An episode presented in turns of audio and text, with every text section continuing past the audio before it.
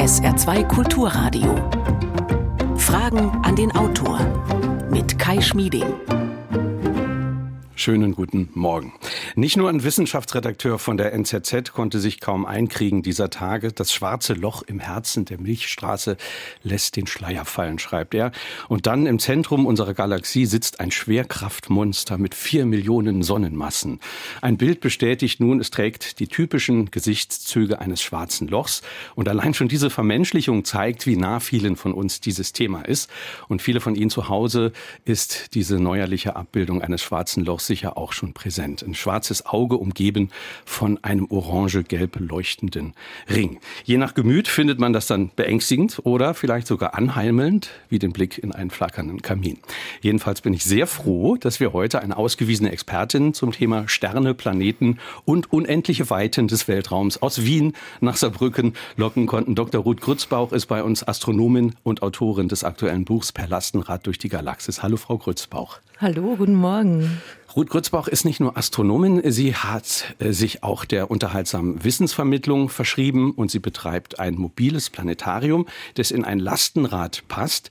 Ihr Buch erzählt nun die Geschichte des Kosmos als eine der Galaxien und möglicherweise bekommen wir auch eine Ahnung vom Ende des Universums. Ihre Fragen an äh, Ruth Grützbauch unter 0681 65 100, Telefon und WhatsApp und per E-Mail Fragen an den Autor mit Bindestrichen dazwischen at sr.de. Unter allen, die sich beteiligen, verlosen wir drei Exemplare des Buches. Frau Grützbauch, ich habe es äh, eben angedeutet, äh, den einen bereitet das ein gewisses Unbehagen, sich so ein Bild anzugucken und die denken dabei an Höllenfeuer. Andere, so wie ich, empfinden diese warmen Lichttöne als heimelig ein bisschen sogar. Was sehen Sie denn, wenn Sie diese neue Visualisierung eines schwarzen Lochs sehen? Ja, also heimelig ist es nicht. Das Ding ist ein schwarzes Loch. Da ticke ich wohl besonders. Ist, ich sehe einfach, also mich fasziniert die Technik, die da dahinter steht in erster Linie. Ich sehe ein, ein Objekt, das so groß zu sein scheint wie eine CD auf der Mondoberfläche und es 26.000 Lichtjahre von uns entfernt ist. Ich sehe das Licht, das 26.000 Jahre durch die Galaxie einmal quer durch zu uns unterwegs war. Ein Objekt, das vier Millionen Mal die Masse der Sonne hat. Und dann ah, das Licht, das Radiolicht, ja, mhm. das von einem simulierten erdgroßen Teleskop von uns aufgefangen wurde. Also die Technik, die fasziniert. Wenn man das jetzt mal vergleicht, es gab vor einigen Jahren ja schon ein berühmtes Bild eines schwarzen Lochs. Mhm. Damals war auch Professor Heino Falke unser Gast hier zum Thema bei uns. Der hatte an dieser Erstellung auch mitgewirkt. Was ist denn an dieser aktuellen äh, Abbildung nun das Neue? Was ist der, der Wendepunkt? Naja, also es ist in erster Linie mal unser schwarzes Loch. Ich glaube, das macht schon mal einen großen Unterschied für, für viele Menschen. Eben drum auch diese fast emotionale Berichterstattung darüber. Es ist ja irgendwie unseres, es ist im Zentrum unserer Galaxis. Unserer Galaxie, ja. Wir ja. bewegen uns da quasi irgendwie mehr oder weniger drum, drum herum. Ja. Und es ist auch so, dass es einfach viel schwieriger war, dieses Bild zu machen als das erste. Und das ist natürlich seltsam, weil das die, das schwarze Loch in M87, das erste Bild dieses schwarzen Loches, das Sie angesprochen haben, das ist ja wesentlich weiter von uns entfernt und trotzdem war das Bild unseres schwarzen Lochs ein viel schwierigeres. Ja. Das war 55 Millionen Lichtjahre entfernt, ja, wenn ich mir das jetzt richtig aufgeschrieben habe. Äh, Sie sagen, dass das, das Neue war viel schwieriger zu messen. Warum war das denn jetzt schwieriger zu messen als dieses andere, was so viel weiter weg ist? Naja, da gibt es äh, verschiedene Gründe dafür. Also zuerst mal, äh, es ist viel, viel kleiner. Ja, das schwarze Loch in M87 ist ein Monster. Das hat sechs Milliarden Mal die Masse unserer Sonne. Und es ist ein aktives schwarzes Loch.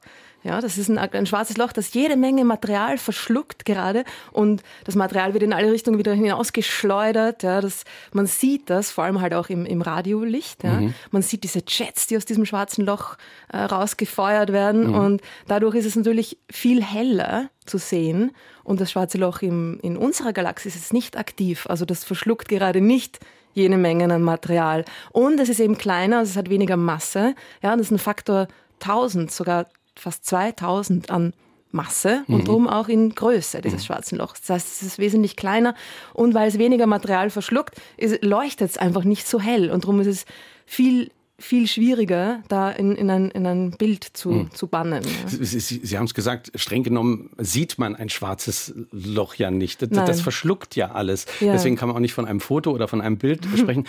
Womit machen wir denn diese Visualisierung? Was sehen wir denn am Ende eigentlich dort? Wir sehen Radiowellen hier. Kurze die Visualisierung Radiowellen, Radiowellen, ja, genau. Also die sind ungefähr einen Millimeter groß, diese Radiowellen, die wir sehen. Lichtwellen sind ja äh, Nanometer groß. Ja? Also mhm. es ist einfach, es ist Licht, also es ist schon ein Bild, das mit Licht gemacht wurde, aber einfach mit einer Farbe, die wir nicht sehen können. Ja? Also Radiowellen sind eine Art von Licht, eine Art von Farbe, die für unsere Augen unsichtbar sind, weil unsere Augen zu klein sind für mhm. diese Lichtwellen. Ja? Wenn wir so Augen hätten wie große ähm, Radioantennen, ja? so schüsselförmige Augen, dann könnten wir die vielleicht auch sehen. Ja? Wir haben uns einfach nicht äh, da entwickelt, um diese Radiowellen sehen zu können. Ja. Und sie waren auch für uns einfach nicht wichtig, sagen wir jetzt mal. Es, es schwingen ja nun gewisse äh, menschliche Urängste bei dem Thema immer mit. Äh, aber wie ist das von einem schwarzen Loch, Loch äh, tatsächlich verschluckt zu werden? das ist für Sie und mich doch jetzt im Moment extrem unwahrscheinlich oder wie, wie sieht das aus? Ich würde ich würd sogar sagen unmöglich. Also da, ja, das ist so unwahrscheinlich, dass man gut unmöglich sagen kann. Mhm. Dieses schwarze Loch, von dem wir da sprechen, ist 26.500 Lichtjahre von uns entfernt. Das Licht braucht 26.000 Jahre bis zu uns. Und das nächste, es gibt viele schwarze Löcher, ja, also das ist nur das, das größte in unserer Milchstraße.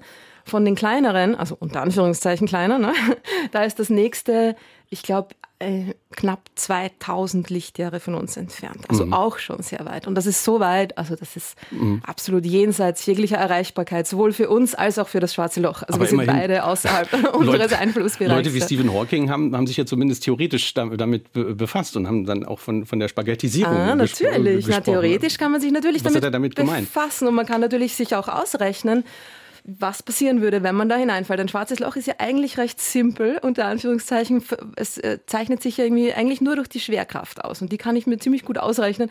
Und das Ding ist, wenn ich dem schwarzen Loch nahe komme, dann wäre ich natürlich angezogen. Ja? Also ein schwarzes Loch ist jetzt kein kosmischer Staubsauger, der alles anzieht, sondern es ist einfach so kompakt, dass ich dem schwarzen Loch, dieser Masse, so nahe kommen kann. Das ist der Unterschied. Ja? Also es geht nicht nur um die große Masse, sondern auch wie klein das Ding ist, wie kompakt das Ding Und ist. Und wieso Spaghettisierung? Und dann ist es so, dass die Anziehungskraft die ja vom Abstand abhängt. Ja? Also die Anziehungskraft ist von der Masse und vom Abstand abhängig, nur von diesen beiden Dingen. Ne? Und wenn ich da näher dran komme, dann ist quasi die Anziehungskraft an meinen Füßen schon stärker als in meinem Kopf.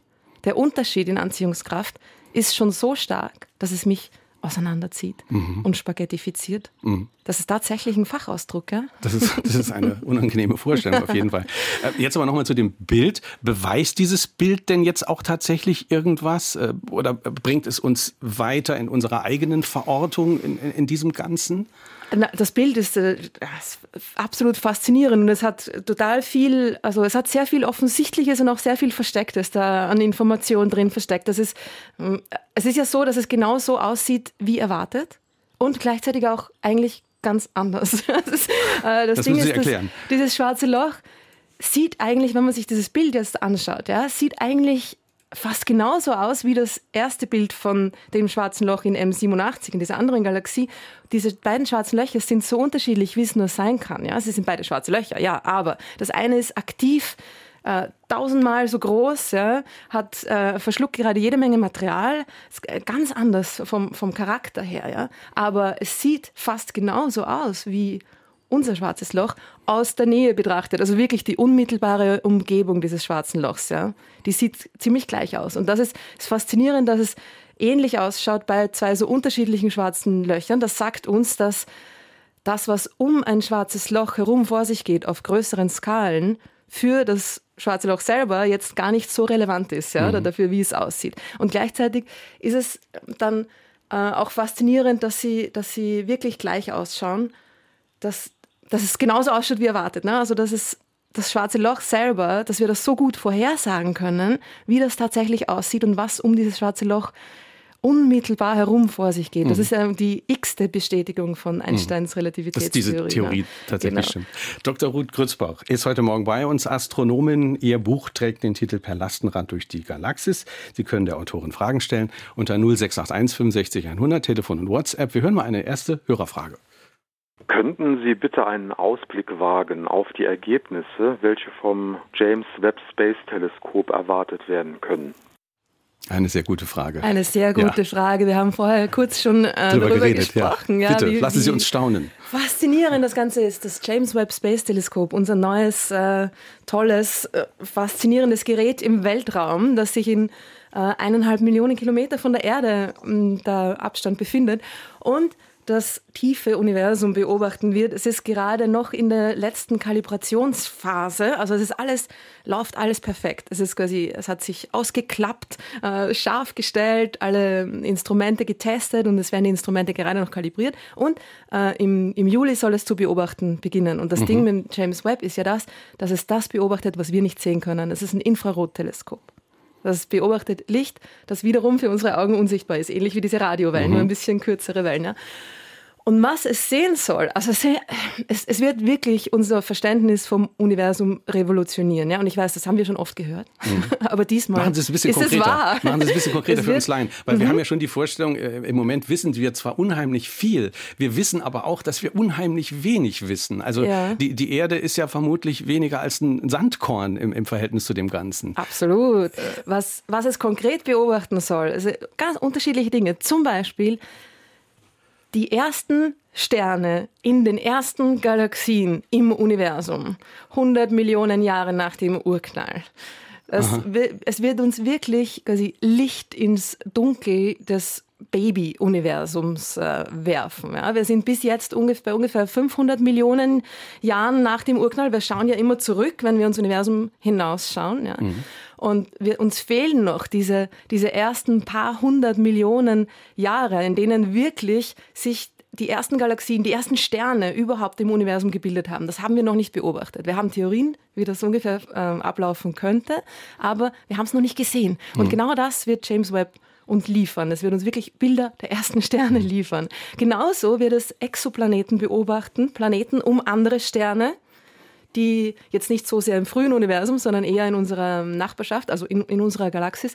Und es wird nicht nur diese Planeten beobachten, sondern es wird äh, das Licht, das durch die Atmosphäre dieser Planeten gefallen ist, untersuchen, in seine Einzelteile zerlegen und ähm, wir werden erfahren können, was in diesen Atmosphären dieser fernen Planeten um andere Sterne drinnen ist. Ja? Mhm. Ob da zum Beispiel Sauerstoff drinnen ist. Und das lässt möglicherweise Rückschlüsse auch darauf zu, äh, da, da, dass es dort intelligentes Leben möglicherweise auch gibt? Auf, auf jeden Fall Leben.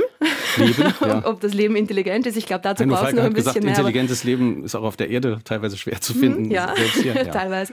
Naja, äh, ja, es ist auf jeden Fall so, dass ähm, die Voraussetzungen für Leben quasi gegeben wären. Ob es dann tatsächlich auch Leben gibt, das ist natürlich diese Bestätigung wird es uns vielleicht noch nicht liefern. Es wird uns aber auf jeden Fall die, die Bestätigung liefern, dass die Voraussetzungen da sind. Mhm. Und ähm, nicht nur die Voraussetzungen für Leben, sondern überhaupt. Ne? Wir werden verstehen, wie Planetenatmosphären funktionieren, ja? Mhm. wie, wie häufig es ist, dass ein Planet eine Atmosphäre hat, die vielleicht ähnlich ist wie die Erde. Oder wie häufig es ist, dass Planeten überhaupt Atmosphären mhm. haben. Ja, es gibt ja nur Schätzungen, äh, aber ähm, wie viele Galaxien könnte es denn geben, außer unserer Milchstraße?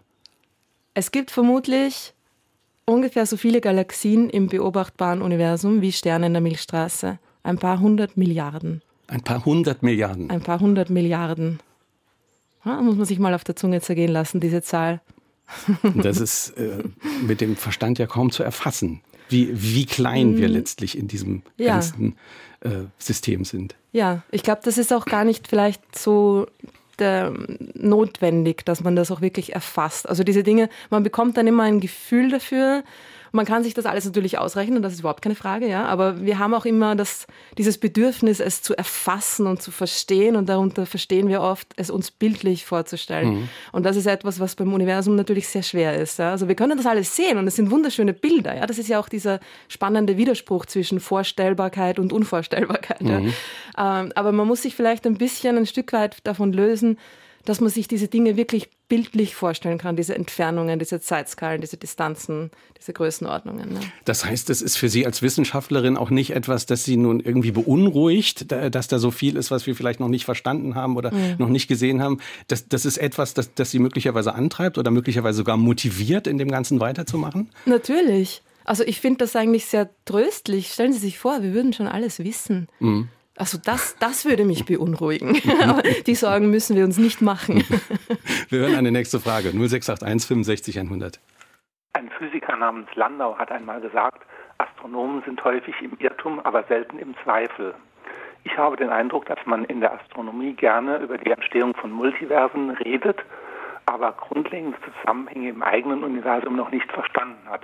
Ich denke dabei insbesondere an die dunkle Materie, die mich stark an den Äther erinnert, von dem man auch jahrzehntelang überzeugt war, dass es ihn geben muss. Der dunklen Materie ist auch ein Kapitel im Buch gewidmet. Ja, ja, ja. Na, die dunkle Materie, der Hauptbestandteil des Universums mhm. neben der dunklen Energie, was wieder eine ganz andere Geschichte ist. Aber ja, das stimmt. Das ist natürlich, wir kennen den Hauptbestandteil des Universums nicht. Ja. Das ist schon ein bisschen beunruhigend auch. Also das, das finde ich jetzt auch ein bisschen beunruhigend mhm. als Abwechslung. Ja, erzählen Sie was über die dunkle Materie. Die, was, was, was wissen wir darüber? Wir wissen, dass sie da ist. Äh, es ist ja so, dass die, die Dinge im Universum sich auf eine Art und Weise bewegen, die mit der Masse zusammenhängt, die da ist. Ja? Wenn mhm. ich jetzt zum Beispiel mir unsere Milchstraße vorstelle, riesige Scheibe aus 200 Milliarden Sternen und jede Menge Staub, Gas, anderes Material und diese Scheibe wie ein Frisbee ja, dreht sich um sich selber. Ne? Und wenn da jetzt nicht mehr Masse da wäre, als ich sehen kann, dann würde sich diese Galaxie durch ihre Drehung quasi äh, zerlegen. Sie würde auseinanderfliegen. Mhm. Es ist einfach nicht genug sichtbares Material da, um diese Bewegung auszugleichen. Ja? Und äh, das ist nicht nur bei der Milchstraße so, das ist bei allen Galaxien so. Und nicht nur bei den Galaxien, sondern auch bei den größeren Strukturen. Galaxien leben ja auch nicht alleine, sondern normalerweise in Gruppen oder, oder Haufen zusammen. Man nennt das auch wirklich so, Galaxienhaufen. Und diese Galaxienhaufen bewegen sich auch sehr schnell. Also die Galaxien in diesen Haufen bewegen sich sehr schnell. Und die bewegen sich auch viel zu schnell als sie eigentlich dürften, wenn man jetzt nur die Masse hernimmt, die man sehen kann. Das heißt, mhm. es muss einfach ein, eine, eine große Masse im Universum geben, die die Dinge zusammenhält, aber unsichtbar ist. Und mit unsichtbar meinen wir wirklich unsichtbar im, im Sinne von, sie strahlt nicht, sie ist sendet keinerlei. Also sie ist auch mit diesen schwierigsten Geräten nicht Richtig. zu erfassen. Genau. Es ist jetzt nicht nur, dass wir sie nicht sehen können, weil sie zu dunkel ist oder ja. dunkle Materie suggeriert ja, dass das irgendwie ähm, eigentlich schon was Sichtbares wäre, aber einfach nicht hell genug ist. Aber es ist tatsächlich, es müsste eigentlich unsichtbare Materie heißen. Mhm. Die ist wirklich durchsichtig, die ist unsichtbar. Wenn da ein Klumpen dunkler Materie vor mir hängen würde, würde ich es nicht merken. Also ich würde mich leicht dazu hingezogen fühlen, aber so leicht, dass ich es auch nicht merken würde. Aber es ist einfach tatsächlich, diese Materie zeigt keine Wechselwirkung im elektromagnetischen Bereich. Also ich kann sie auch nicht angreifen. Mhm. Angreifen ist ja auch was elektromagnetisches, ja. Mhm. Und also all diese Dinge, die für uns so selbstverständlich sind, wie ich kann etwas sehen, äh, ich kann etwas angreifen, das ist diese dunkle Materie nicht. Die entzieht sich dem komplett, ja. Eine Frage von Ferdinand Bierbrauer an äh, unsere WhatsApp-Adresse 0681 65 100. Nochmal zum Schwarzen Loch. Mhm. Äh, eine Frage, die, die viele Leute uns senden und die auch schon oft äh, gestellt wurde, die aber sehr wichtig ist. Wie kann denn ein schwarzes Loch Strahlen bzw. Material aufschleudern, wenn es doch alles anzieht. Wie entsteht es überhaupt? Die Frage von Ferdinand Bierbrauer. Ja, das ist eine sehr gute Frage. Also was passiert ist, dass das schwarze Loch Material, das sehr nahe schon dran ist, natürlich dann immer stärker anzieht. Und das ist, das Material fällt nicht einfach geradlinig ins schwarze Loch hinein, sondern man muss sich das vorstellen wie ein äh, steiler, tiefer Trichter. Ja, also natürlich jetzt, im, das ist die zweidimensionale Analogie für ein dreidimensionales Loch im Raum, das wir wiederum uns einfach nicht bildlich vorstellen können, weil unser Gehirn dann ähm, das nicht, nicht äh, verarbeiten kann, die, diese Art von, von Vorstellung. Ja. Aber es ist so, dass das Material nicht quasi einfach nur hineinfällt, sondern immer eine Art schon mh, mm, Geschwindigkeit, Bewegungszustand hat und dieser Bewegungszustand, der, der bleibt erhalten. Das heißt, es führt immer dazu, dass das Material um das schwarze Loch herum spiralisiert, mhm, mhm, wie, eine, wie, wie eine Murmel, die man jetzt da in, in so einen mhm. Trichter hineinrollen lässt. Ja? Und dann wird das Material vom schwarzen Loch angezogen, aber eben wird rundherum gezogen, ja, bewegt sich rundherum, wird immer schneller, schneller, schneller, schneller. Es heizt sich dabei extrem auf und die Elektronen werden von den Atomkernen getrennt. Dadurch wird das Material elektrisch geladen, das ist Plasma. Und dann beginnt es Radiostrahlen auszusenden, ne? weil sobald du elektrisch geladenes Material hast, das sich da in, in Kreisen bewegt, hast du Synchrodonstrahlung, das ist Radiostrahlung. Mhm. Und das ist genau das, was wir sehen können. Ja. Mhm. Und, und darum können wir das sehen, ja, ja, dieses Unsichtbare. Und woraus sind sie entstanden? Also sind das äh, verglühende, ausgebrannte, erlöschende Sterne äh, oder, oder woraus entsteht es? An sich sind schwarze Löcher Sternleichen, ja, also die richtig massereichen Sterne. Die werden dann am Ende ihres Lebens zu schwarzen Löchern, die Sonne nicht, aber etwas, was mehr Masse hat, äh, schon. Aber dieses schwarze Loch im Zentrum der Galaxie ist. Das ist eine andere Art schwarzes Loch. Also es ist an sich das, das, das gleiche Objekt vom Prinzip her, aber es, es ist wesentlich, wesentlich mehr Masse, ja. Millionenmal die Masse der Sonne. Das heißt, das kann nicht durch quasi einzelne ähm, explodierende und in sich kollabierende Sterne entstanden sein. Es ist so, dass wir es noch nicht genau wissen, wie sich die schwarzen Löcher in den Zentren von Galaxien gebildet haben. Es haben ja alle Galaxien so ein mhm. schwarzes Loch in ihrem Zentrum. Mhm. Alle großen zumindest. Mhm. Ja. Und äh, je größer die Galaxie, desto größer auch das schwarze Loch, grob gesagt. Ja. Das heißt, wir glauben, dass die sich ge einfach gemeinsam entwickeln, Galaxien und schwarze Löcher. Aber wie genau das passiert, ist ein bisschen ein Henne-Ei-Problem. Ne? Was war ganz, zuerst? Das, das schwarze ganz Loch? viel Masse oder? in einem unendlich dünnen Punkt ja, vereint. Genau. genau ja. ja. Wir hören eine nächste Frage. Das Foto des schwarzen Loches ist ja eigentlich ein Beispiel für die Darstellung von Daten in Bildformat, was leichter für uns erfassbar ist. So ähnlich könnte man ja auch den Zusammenstoß in vier Milliarden Jahren mit der Andromeda-Nachbargalaxie darstellen. Allerdings müsste man da eine Computersimulation machen, weil es kein statisches Bild ist. Aber es wäre sicher interessant, auch sich die Durchdringung zweier Galaxien auf einem Bildschirm anzusehen. Gibt es bei Ihnen die Möglichkeit bei Ihrem Lastenradplanetarium ja, genau. Ich wollte gerade sagen, da müssen Sie zu mir ins Planetarium kommen.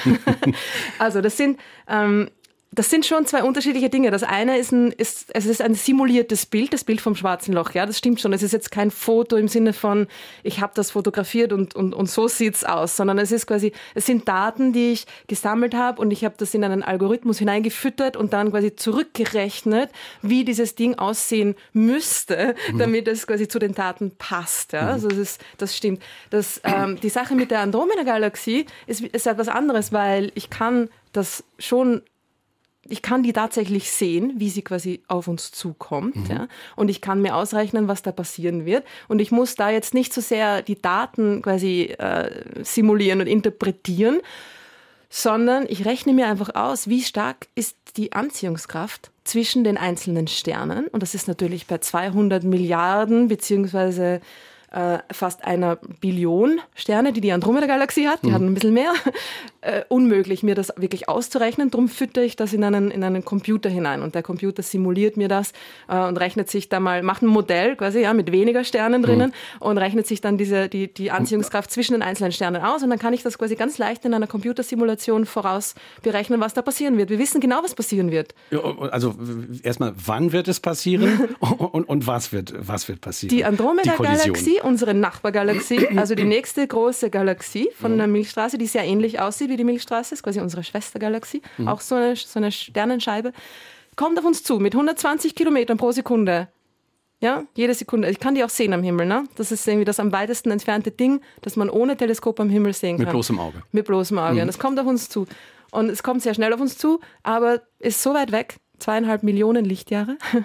dass es immer noch fast vier Milliarden Jahre dauern wird, bis sie da ist. Okay. Ja. Und was passiert, wenn sie da ist? Ja, es kommen schon die, die, die, die, die großen Augen und irgendwie ja. Schweißperlen auf der Stirn. Nein, keine Sorge, es passiert eigentlich nicht viel im Sinne von für uns. Also für uns wird für uns wird sowieso nichts passieren. Die Sonne wird dann zu dem Zeitpunkt dann schon anfangen, sich auszudehnen und also andere, andere Geschichte. Aber die Sterne stoßen nicht zusammen, weil da ist so viel Platz dazwischen. Es ist so viel leerer Raum im Universum. Die Sterne fliegen quasi durcheinander durch und die Galaxie Galaxien genauso. Die, die, die fliegen durcheinander durch, die Sterne aneinander vorbei, werden aber voneinander angezogen. Das heißt, sie werden in alle Richtungen geschleudert, die Sterne, und diese Galaxienkörper fliegen quasi mehrere Male durcheinander durch, vermengen sich und bilden eine neue große Galaxie. Galaxie. Mhm. Ist das auch grundsätzlich ein Muster, wie Galaxien entstehen. Sie, Sie, erzählen ja die Geschichte der Entstehung von Galaxien. Genau. Galax so, so, entstehen Galaxien. Also mhm. das machen Galaxien sehr gern, dass sie miteinander also zusammenstoßen und verschmelzen. Das ist die Art und Weise, wie große Galaxien überhaupt erst entstanden sind. Mhm. Ja. Äh, man hat sich früher vorgestellt, dass es dass da irgendwie eine große Wolke war, die dann irgendwie unter ihrer eigenen Schwerkraft langsam kollabiert ist. Dann haben sich die Sterne gebildet und dann hat sich diese große Sternenscheibe gebildet und äh, dass das einfach quasi so friedlich, fröhlich da verlaufen ist. Aber in Wirklichkeit ist die Geschichte der Galaxien eine äh, äh, nicht so friedlich. 0681 65 100 ist unsere Nummer. Dr. Ruth Grützbauch, Astronomin, ist unser Gast. Pardon, das Buch trägt den Titel Per Lastenrad durch die Galaxis. Wir hören mal eine nächste Frage. Ich habe bei der Urknalltheorie nie so ganz verstanden. Es gibt schwarze Löcher, die bis zu 20 Milliarden Sonnenmassen haben. Und wenn ich noch viel mehr Masse auf einen Punkt vereinige, dann kommt es plötzlich zu einem Urknall. Wieso entsteht nicht ein riesengroßes schwarzes Loch statt eines Urknalls? Was ist denn die Ursache für den Urknall? Okay, der Urknall ist der, der, der Beginn unseres Universums. Die schwarzen Löcher, die, also mm, so von der Vorstellung her ist das für viele Leute ähnlich, aber eigentlich gar nicht. das ist, das ist man, man stellt sich vor, dass im Urknall quasi alles, was es jetzt gibt, auf einem Punkt vereint war. Und das hat ein, das hat ein bisschen was vom, von der Idee eines schwarzen Lochs, ne? So mhm. extrem viel Materie auf extrem kleinem Raum verteilt. Aber so ganz so ähnlich sind, sie, sind sich die nicht, weil beim Urknall sich ja alles quasi nach draußen auseinander bewegt hat und bei einem schwarzen Loch wird alles angezogen. Also das ist eigentlich genau gegenteilig. Und es ist auch nicht so, dass schwarze Löcher dann ähm, oder dass ein Urknall dann entsteht, wenn ein schwarzes Loch zu groß wird, sondern wenn ein schwarzes Loch größer wird, dann wird es größer und dann mhm. entsteht ein noch größeres schwarzes Loch. Urknall äh, in unserer in, in der Theorie ist der Urknall quasi einmal passiert und zwar am Beginn unseres Universums. Und wenn der Hörer fragt, was ist die Ursache? Muss ich dann doch zu Gott irgendwann kommen? Also Heino Falke sagt ja, irgendwie kommt er dann doch zu Gott, wenn er fragt, was davor ist. Ja, und was ist die Ursache von Gott? Das ist natürlich auch eine gute Frage. Also ich finde das, also jeder, jeder wie er mag, ja. Mhm. Aber für mich hat das keinen zusätzlichen Erklärungswert. Für mich ist das nur ein anderer Name, oder? Weil dann, hm, dann sitzt da Gott und macht den Urknall und dann frage ich mich, ja, und wo kommt Gott her? Hm. Wie, wie, erklären Sie dann die, die Ursache oder wie erklären Sie eine Theorie? Das Ding ist, dass wir, also es gibt verschiedenste Theorien zu dem, was quasi vor dem Urknall war. Die Sache ist die, dass hm, wir da nicht hinschauen können, beziehungsweise wir können kaum Daten sammeln und darum entzieht sich das ein bisschen dem Bereich der Naturwissenschaft. Ja? Das ist unser Problem, das wir mit dem vorhaben. Es ist auch so, dass wir, wir, wir sind uns noch nicht ganz sicher, aber ist, äh, die Idee ist, dass quasi Raum und Zeit in diesem Urknall entstanden sind. Also, dass es da kein davor gab. Das ist ein bisschen so, wie wenn ich auf dem Nordpol stehe und mich frage, wo ist jetzt Norden? Na, da geht es überall nach Süden, wenn ich auf dem Nordpol stehe. Und es ist äh, einfach vielleicht vom Konzept her so, dass es dieses davor nicht gibt. Ja? Das, ist für, das ist sehr schwer für uns vorstellbar. Mhm. Aber gut, wir haben ja sowohl mit der Endlichkeit als auch mit der Unendlichkeit ein Problem. Ne? Also wenn wir sagen, es gab kein davor, verstehen wir es nicht. Und wenn wir sagen, ja, es gab ein davor, aber was war da davor, ja, ja, verstehen klar. wir auch nicht. Also, aber wir wissen, ist, es war vor 13,8 Milliarden genau, Jahren. Das, das wissen wir, wir genau. Sehr genau ja. Mhm. Wir hören mal eine nächste Frage. Mhm. Was wiegt Ihr Planetarium und sind Sie damit nur nachts unterwegs? Ja, der Hörer fragt tatsächlich nach Ihrem Lastenrad. Vielleicht müssen wir es an dieser Stelle der Sendung auch mal erklären. Also Sie sind mit einem Lastenrad unterwegs und äh, in dieses Lastenrad oder auf dieses Lastenrad passt ein Planetarium.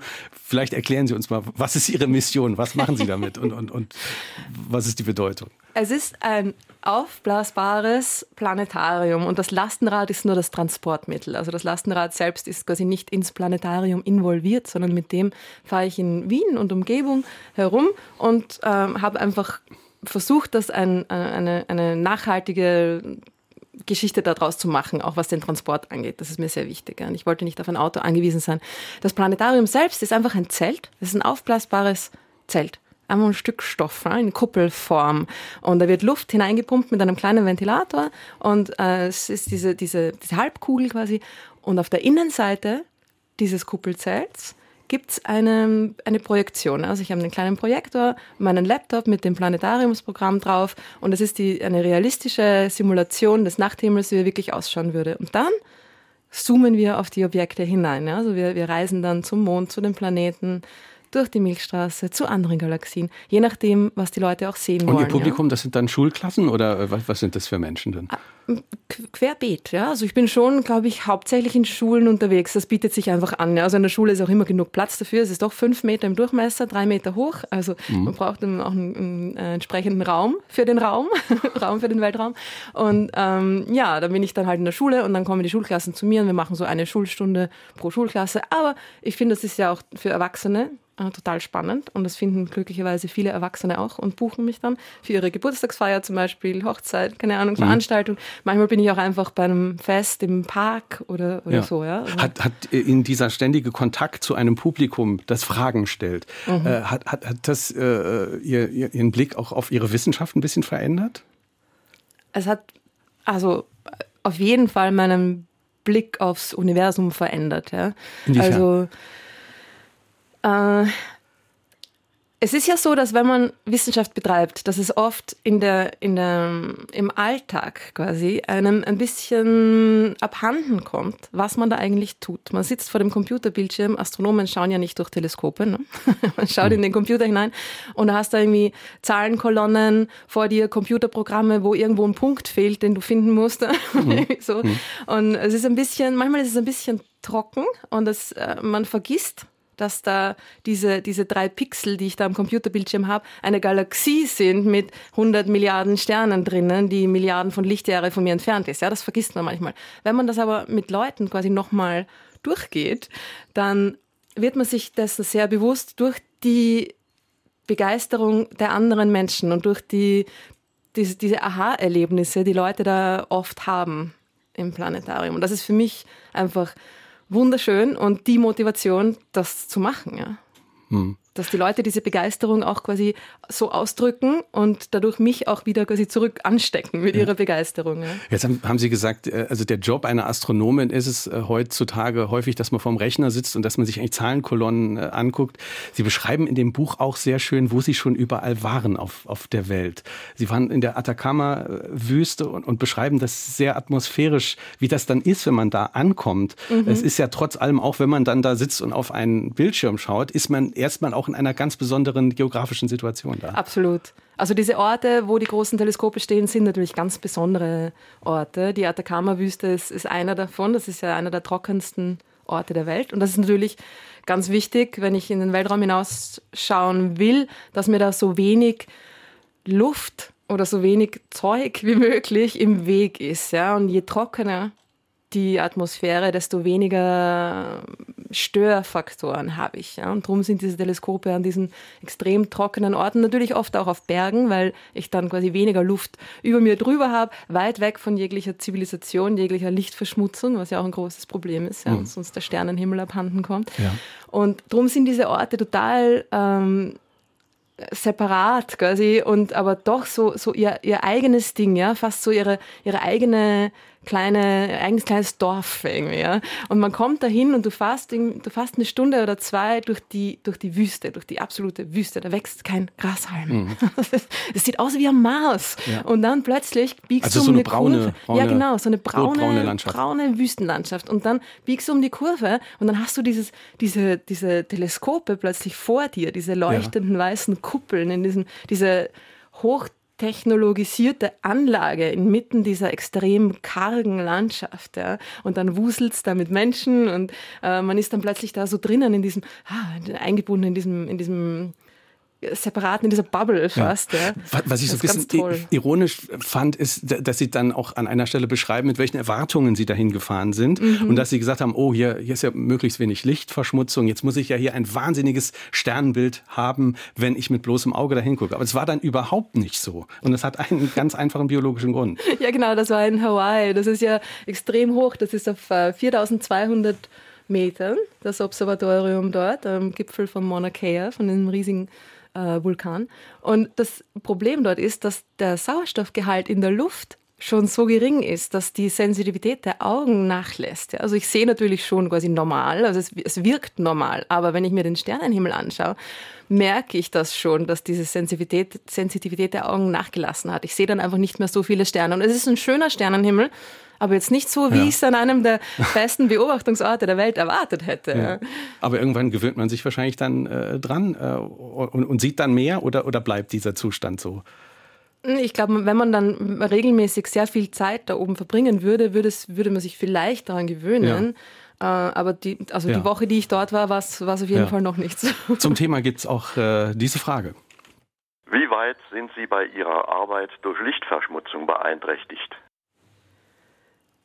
Also die in der astronomischen Arbeit natürlich sehr, also sehr stark, ja klar. Ne? Die, die Teleskope sind natürlich aus, an ausgewählten Orten, wo es sehr wenig Lichtverschmutzung gibt. Und wenn ich jetzt zum Beispiel ähm, Teleskope in Mitteleuropa mir anschaue, die vor ja, 100 Jahren oder so äh, noch mh, mm, zur Forschung gut geeignet waren, weil sie noch am Stadtrand oder so außerhalb mhm. der Stadt waren, ist, dann sind das natürlich mittlerweile nur mehr naja, ja, Anschauungsobjekte, quasi diese Teleskope. Oder man kann damit noch irgendwie den Mond und die Planeten beobachten, aber sonst nicht mehr viel. Ja. Und darum sind die, ist die Forschung an die Großteleskope gewandert, die sich weit ab von, von jeglicher Lichtverschmutzung befinden. Ja. Mhm.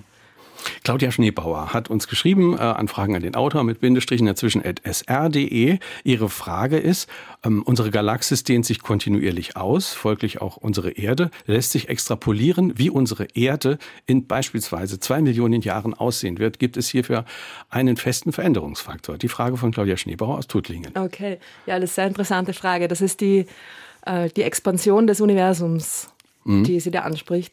Äh, und das ist, es ist ja so, dass sich das Universum ausdehnt, das wissen wir. Alles fliegt voneinander weg, aber nur auf den wirklich großen Skalen im Universum, also zwischen den Galaxien. Der Raum zwischen den Galaxien wird größer oder wird mehr. Es ist so, dass sich innerhalb unserer Galaxis der Raum nicht wirklich ausdehnt, weil da die Anziehungskraft der Dinge innerhalb der Milchstraße größer ist als die Expansion. Ja? Die Expansion ist eigentlich extrem schwach beziehungsweise extrem langsam. Ja? Und die Erde selbst dehnt sich nicht aus. Also wir, der Raum zwischen uns beiden dehnt sich nicht aus, weil mm, einfach zu viel Material da ist und das äh, sich gegenseitig quasi zusammenhält und dieser Expansion entgegenwirkt. Und erst auf den Skalen äh, von Millionen von Lichtjahren, also zwischen den Galaxien, dehnt sich der Raum aus. Und es ist ja so, dass die Andromeda-Galaxie, wo wir vorher darüber gesprochen mhm. haben, die auf uns zukommt, die einzige Galaxie ist, also die einzige große Galaxie ist, die auf uns zukommt. Das heißt, da ist die Anziehungskraft sogar auch noch stärker als die Expansion. Aber bei allen anderen Galaxien da draußen, da, weil die noch weiter weg sind, ne, da wird dann die Expansion oder nimmt die Expansion überhand. Ja. Mhm. Und es ist einfach so, dass der, der Raum selbst neuen Raum zu erzeugen scheint. Ja. Und das ist diese mysteriöse, dunkle Energie. Im Unterschied, im Unterschied zur dunklen Materie. Mhm, genau. Dunkle Energie ist. Ist die Expansionskraft, ja. quasi die Expansionsenergie, die dem Raum innezuwohnen ja. scheint. Ja. Wir haben noch ganz viele weitere Fragen. Ich wähle mal noch die hier von Christel André aus Schwalbach aus. Auch sie hat uns eine E-Mail geschrieben. Vielen Dank dafür. Und sie fragt, hat die Umweltverschmutzung auf der Erde und die Raumfahrtbewegungen Auswirkungen auf den Weltraum? Natürlich, das kommt darauf an, in, inwieweit Sie das meinen. Auswirkungen auf die, auf die Beobachtung oder. Also die Raumfahrt betrifft ja hauptsächlich den uns sehr nahe gelegenen Weltraum. Mhm. Ja, also das ist auch irgendwie oft ein Missverständnis, dass Leute glauben, wir waren da schon überall da draußen. Mhm. Äh, nein, wir haben gerade mal äh, je nach Definition, aber ja, sagen wir mal, gerade mal äh, es geschafft mit einer Raumsonde, der Voyager Raumsonde, und unseren, unser Sonnensystem zu verlassen. Mhm. Und ähm, ja, also wir haben jetzt da den Weltraum noch nicht so bevölkert und gefüllt. Um die Erde herum natürlich schon, ja. Da gibt es auch jede Menge Weltraummüll. Und das, äh, wenn sie das gemeint hat, ja, das ist ein Problem. Also das beginnt jetzt gerade ein Problem zu werden, weil da einfach jede Menge kaputte Satelliten, äh, Bruchstücke, sonstige. Wie, wie kann sich das konkret Zeug auswirken? Kann es da zu um Kollisionen kommen? Fliegt. Ja, natürlich. Ja. Und es ist ja auch so, dass ich darauf aufpassen muss, wenn ich äh, in den Weltraum hinaus fliegen will, also von der Erde wegfliegen will, muss ich da quasi durch. Ja. Mhm. Das ist so wirklich wie eine Art ähm, Wolke an Müll, die da mhm. die Erde umgibt. Ja? Also da ist natürlich noch, da ist noch jede Menge Platz dazwischen. Ja? Aber diese, diese Teilchen, diese Bruchstücke, ja. die bewegen sich sehr schnell natürlich, ja? weil ja. sie in einer Umlaufbahn um die Erde sind, ja.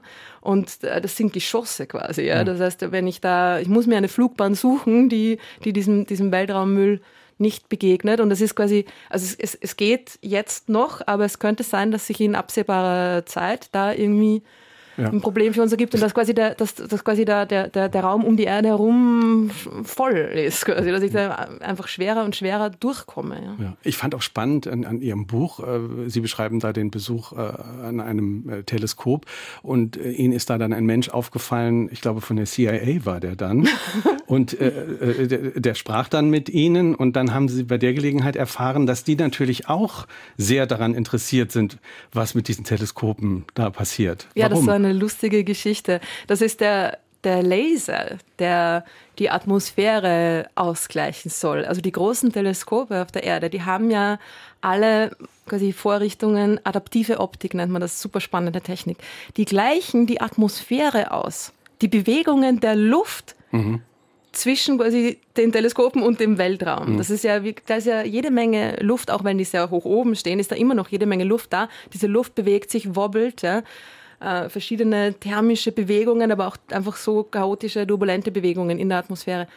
Die machen mir mein Bild äh, kaputt. Also die, da, dadurch wird das Bild verschwommen. Ja. Und der Laser gleicht das aus und, und der Laser erzeugt einen, einen Stern, also ja. einen, einen, einen Punkt quasi, einen künstlichen Stern in der oberen Atmosphäre. Den beobachte ich, ich weiß genau, wie der ausschauen soll, ja. nämlich punktförmig, und dann sehe ich, wie er quasi hin und her wobbelt. Und damit kann ich mir die dieses Wobbeln, die Atmosphäre rausrechnen. Das ist super spannend. Ja. Nur sind diese Laser, wenn ich die darauf schieße in, ja. in, Richtung Weltraum, dann mh, mm, die betreffen dann natürlich auch möglicherweise ähm, Satelliten, von denen die Astronomen nichts wissen. Ja. Ja, die da oben auch rumfliegen. Die da oben rumfliegen und die natürlich nicht angeleuchtet werden wollen von, ja. von Lasern. Ja. Und darum müssen alle Koordinaten von Beobachtungen, die diesen Laser Mechanismus verwenden, vorher abgesegnet werden von der und Regierung, deswegen, vom Geheimdienst. Und ab und zu kommt dann mal ein Mitarbeiter vom Geheimdienst vorbei und schaut sich das mal, mal an, ob da eh auch alles gut funktioniert und mit rechten Dingen zugeht. Und unterhält sich dann mit Astronomen, und unterhält sich mit Astronomen. in der Kantine. genau. Aber hochspannend. Wir hören eine nächste Frage. So wie es Milliarden von Galaxien gibt, glaube ich, dass es auch Milliarden von Universen gibt. Denn warum soll es in einem unendlichen Raum nur ein Universum geben? Was meint die Autorin zu dieser Theorie? Ja, also der in einem unendlichen Raum, naja, wir glauben, dass unser Universum unendlich groß ist und dass das, was wir quasi beobachten können, das, was wir schon sehen können, das beobachtbare Universum, nur ein kleiner Teil davon ist. Ja? Also eigentlich könnte man sagen, das Universum ist schon alles. Ja, also das, also das Universum ist quasi ein anderes Wort für alles, was es gibt, allen Raum, den es gibt. Und außerhalb unseres Universums, da ist ja kein Raum, weil der Raum ja nur im Universum drinnen ist und quasi im Urknall erschaffen wurde. Natürlich gibt es dann auch Theorien, die besagen, okay, könnte sein, dass unser Universum nicht das einzige ist und dass es da so mehrere, naja, wie soll ich sagen, Bubbles gibt. Ja? Das Problem daran ist nur, dass ich diese anderen Universen nicht wirklich beobachten kann. Also Problem jetzt für mich als quasi beobachtende Astronomin. Mhm. Ich kann da nicht hinschauen. Das Licht kann nicht von einem Universum ins andere. Mhm. Ja, also es ist, eine, es ist eine theoretische Möglichkeit, dass es andere Universen geben könnte. Mhm. Nur wenn ich das nicht durch Beobachtung überprüfen kann, hm, was mache ich dann damit? In diese Richtung geht auch äh, die Frage von Rüdiger Keller. Also viele Fragen gehen in diese Richtung. Er fragt zum Beispiel hier per WhatsApp, was kommt überhaupt hinter dem All? Ja. Noch mehr All. Noch mehr All. Anders kann man es nicht All, das Wort sagt es ja schon, oder? All, alles. All. Ne? Also da, es ist wirklich, es ist einfach so, dass blöderweise unsere Gehirne ja, mit, diesem, mit diesem dreidimensionalen, unendlichen und möglicherweise gekrümmten Raum nicht so gut äh, umgehen können und dass wir uns das aber bildlich vorstellen wollen. Es ist als Analogie, kann man vielleicht sagen, Erdoberfläche. Ja? Die Erdoberfläche ist ja quasi auch ähm, unendlich, ja? sie ist begrenzt, aber sie ist ähm, irgendwie unendlich. Man kann da unendlich rundherum laufen. Ja? Mhm. Und genauso könnte das Universum auch sein, dass ich da einfach quasi unendlich lang, lang fliegen könnte. Möglicherweise vielleicht dann sogar wieder an dem Ort ankomme, wo ich losgeflogen bin. Wahrscheinlich aber nicht. Das Universum ist wahrscheinlich nicht auf die Art und Weise gekrümmt wie die Erdoberfläche, mhm. sondern eher andersrum. Aber hm, ist wieder jetzt ein anderes ich, Thema. Aber jetzt muss ich an der Stelle doch nochmal diese, diese Frage äh, auch äh, bringen, die, die auch ganz oft bei solchen Sendungen kommt. Ist es theoretisch möglich, in einem schwarzen Loch dann in der Zeit zu reisen? Naja, man, man, man würde leider spaghettifiziert werden, bevor man ins schwarze man, Loch hineinkommt. Ja. Also du kannst da, du wirst ähm, in deine Einzelteile zerlegt. Du wirst in deine Bestandteile zerlegt, in deine elementaren Bestandteile. Ja. Und was dann im schwarzen Loch mit dieser Materie passiert, das, das, das wissen wir nicht. Also es ist ja. auf keinen Fall mehr normale Materie, sondern hm, zerlegte Materie. Also ist mit, mit Zeitreise ist das auch so Und eine. Dann, hm, es ist so, dass schon, dass natürlich die Zeit anders vergeht, weil dieses schwarze Loch den Raum so stark krümmt, dass quasi die Zeit auch gekrümmt wird, unter Anführungszeichen. Ja? Also mhm. das Raum und Zeit sind ja miteinander verknüpft und das verändert sich. Die Zeit vergeht anders oder vielleicht auch gar nicht mehr. Mhm. Aber dass das jetzt für uns bedeutet, dass man da durch die Zeit reisen kann. Science-Fiction-Gedanke. Ja, wenn man eine Borg-Queen dabei hat, für die, die Star Trek Frage. gesehen ja. haben. Ich habe vor Jahren schon mal gehört, äh, dass behauptet wird, dass sich das Universum immer weiter ausdehnt. Und ich habe eben gehört, in rund vier Milliarden Jahren wird sich die Sonne voraussichtlich ausdehnen. Aber woher will man das wissen? Das ist die Frage. Okay, also die, die Ausdehnung des Universums, die passiert quasi unabhängig von der Entwicklung der Sonne. Also die passiert auf viel, viel, viel größeren Skalen. Die Ausdehnung der Sonne, die hat einen anderen Grund. Das ist einfach die Art und Weise, wie sich Sterne entwickeln. Ein Stern, ein riesiger Plasmaball, in dessen Inneren Kernfusion passiert. Also da werden wirklich äh, Atome miteinander verschmolzen, verbunden und dadurch Energie erzeugt. Wenn dieser äh, Kernfusionsbrennstoff, der Wasserstoff, aufgebraucht ist, dann versiegt auch diese Kernfusion oder wird quasi schwächer, wird weniger effizient. Was passiert ist, dass dann der Kern quasi anfängt zu kollabieren, weil diese Kraft der Kernfusion, die nach außen drückt, schwächer wird. Ja. Mhm. Und quasi als Reaktion darauf beginnt sich der äußere Bereich, die äußere Hülle dieses Sterns auszudehnen.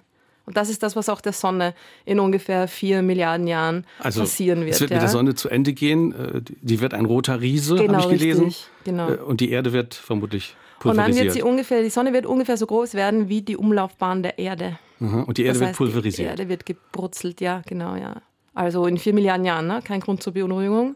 Wir ja. haben noch ein bisschen Zeit, aber das wird passieren. Und dann wird sie explodieren, die Sonne. Aha. Also die Geschichte des Universums in ganz kurzer Form. Äh, kurz nach dem Urknall war das Universum äh, von Strahlung dominiert, 50.000 Jahre lang, lese Aha. ich bei Ihnen. Kurze Zeit, dann ging es über in die Ära der Materie mhm. und dieser Zustand äh, bestand länger, 10 Millionen Jahre des Universums. Milliarden. Milliarden, ja. ja. Und in welcher Phase befinden wir uns jetzt? Und jetzt sind wir in der beschleunigten Expansionsphase. Der beschleunigten Phase, Expansionsphase. Die, von der dunklen Energie ähm, dominiert ist. Ja, also es ist ja so, dass wir beobachtet haben, dass das Universum sich zuerst mal sehr schnell ausdehnt und dann sich quasi mehr oder weniger so konstant schnell ausdehnt und dann eben ungefähr, also vor ein paar Milliarden Jahren vermutlich hat das begonnen, dann beginnt sich schneller und schneller und schneller auszudehnen. Es mhm. ist jetzt so, dass jetzt quasi, es ist genug leerer Raum da, damit dieser leere Raum immer mehr und beschleunigt mehr leeren Raum erzeugen kann. Ja? Und dadurch wird die Expansion des Universums schneller und schneller und schneller. Und es ist, äh, sieht so aus, als wäre das ähm, ja, unaufhaltbar. Das heißt aber ja, dass die Zeitspanne, in, in der Sterne Licht und Leben äh, im Universum möglich sind, dass das ein ziemlich flücht, flüchtiger kurz. Moment ist, ist in, in, der frühen Kindheit des Universums. Aufleuchten. Und dann ist es vorbei mit den Sternen. Ja. Und dann geht die ewig lange Phase der Dunkelheit los, der schwarzen Löcher, die auf, also das sind Zeitskalen, die für uns komplett unvorstellbar sind. Wir haben wirklich das, das, das Glück, dass wir in der kurzen fröhlichen, hellen äh, Phase des Universums leben. Also natürlich, wenn es die dunkle Phase schon wäre, dann würde es uns natürlich auch nicht mehr geben, klar. Aber es ist wirklich in der Geschichte des Universums nur ein, ein, ein Wimpernschlag, die Phase, in der wir uns jetzt befinden. Ja. Mhm. Hans-Werner Ferner hat uns eine E-Mail geschrieben äh, an Fragen an den Autor mit Bindestrichen dazwischen sr.de. Äh, er hat eine ganz praktische Frage. Wie sollte sich ein interessierter Beobachter der Faszination der fremden Welten nähern, mal abgesehen von dem Lesen spannender Bücher äh, und ohne einem Verein beitreten zu müssen? Wie kann man also mit finanziell erschwinglichen Mitteln den Himmel entdecken und erforschen? Welche Tipps haben Sie? Ah, das kommt darauf an, ob eher durch, durchs quasi Zuhören und Erfahren oder durch selber beobachten. Also man kann sich natürlich einfach ein, ein kleines Teleskop kaufen und damit an einen dunklen Ort fahren. Mhm. Äh, und diese Teleskope, diese kleinen Teleskope, mit denen man schon wirklich gut beobachten kann, die sind durchaus erschwinglich. Also da muss man jetzt kein Vermögen hinlegen.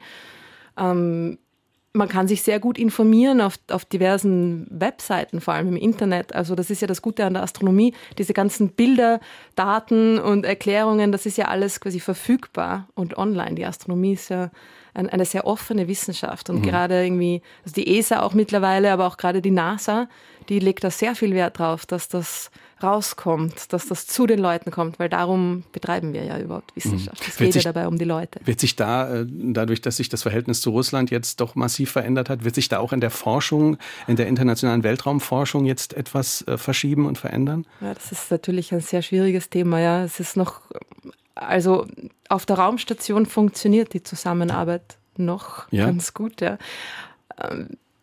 Unvorhersehbar, wie lang und was da passieren wird. Aber das ist natürlich ein großes Thema, weil die Forschung und vor allem die Raumfahrt ist absolut international.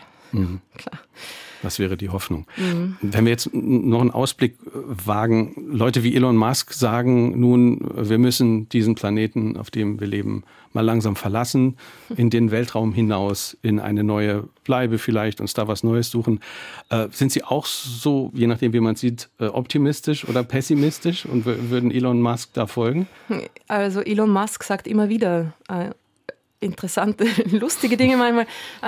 Äh, ich weiß nicht genau, was er damit meint. Also verlassen im Sinne von wir als Menschheit den Planeten verlassen? Nein, das ist unmöglich. Mhm. Also zumindest auf absehbare Zeit. Wir haben keinen anderen Ort, wo wir hin können. Wo sollen wir hin? Wir haben keinen Planeten B. Die Erde ist unser einziges Zuhause im Universum. Es gibt andere Planeten wie die Erde mit, mit großer, hoher Wahrscheinlichkeit. Nur sind die so weit von uns entfernt, dass wir da nie hinkommen können. Ja? Man würde mit einer Rakete bis zu unserem nächsten Nachbarstern schon zehntausende Jahre unterwegs sein.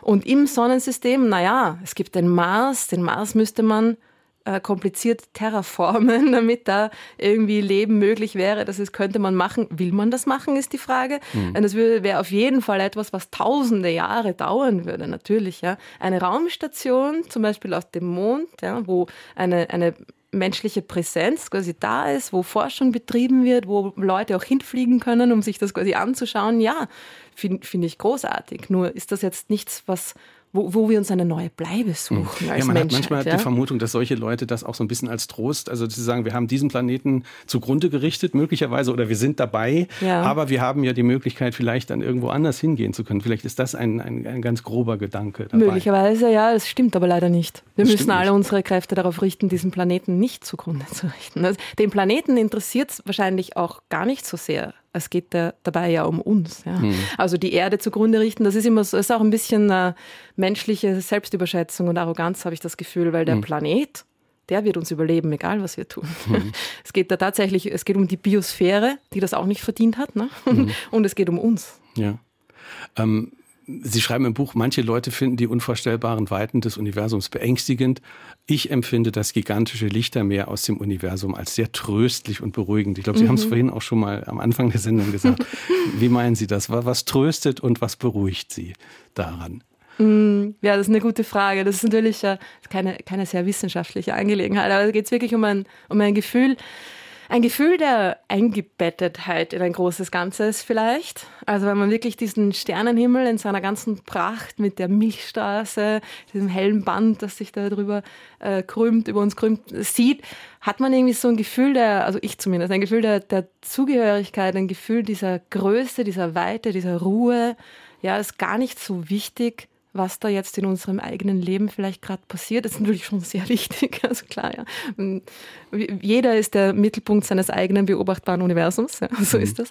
Aber es ist eine Art ähm, großes Ganzes, eine Art Relativierung, ein Eingebettetsein und eine, eine, eine Ruhe, eine, eine Ewigkeit fast, ja, die, die mir da vermittelt wird mhm. und die ich sehr tröstlich Frau Gutzbroch, zum Schluss dann noch die Frage, wo macht das Lastenrad als, als nächste Station? Was, was ist Ihr nächster, Ihr nächster Auftritt mit dem Lastenrad? Ja, es geht wieder zurück nach Wien und da bin ich in einer Schule, wo ich meistens bin und ja, das ist das, das nächste Mal, dass ich da Kinder in den Weltraum entführen darf. Ein sehr dankbarer Beruf. Und dafür wünschen wir alles Gute. Dankeschön, Dr. Ruth Grützbach. Vielen Dank für den Besuch hier in Saarbrücken im Studio und weiterhin gute Reise per Lastenrad durch die Galaxis. Vielen Dank. Vielen Dank auch für die Einladung. Per Lastenrad durch die Galaxis ist der Buchtitel 224 Seiten, kosten 20 Euro. Es ist erschienen im Aufbauverlag. Jeweils ein Exemplar geht an Markus Becker aus Saarbrücken, an Ralf Klein aus Saarbrücken und an Joachim Frank aus Waaghäusel. Kommende Woche ist der Historiker Tilman Bendikowski mein Gast. Der Titel seines Buchs Hitlerwetter. Der Autor versucht einen neuen Blick auf das Leben der Deutschen im Alltag der Diktatur und er stellt dabei auch die Frage, ob es überhaupt so etwas wie Normalität geben konnte in einer Diktatur. Und im Fokus stehen die zwölf Monate zwischen Dezember 1938 und November 1939. Auch wieder ein sehr spannendes Buch. Ich freue mich, wenn Sie zuhören. Ich bin Kai Schmieding, empfehle unseren Podcast in der ARD Audiothek, wünsche schönen Sonntag. Tschüss.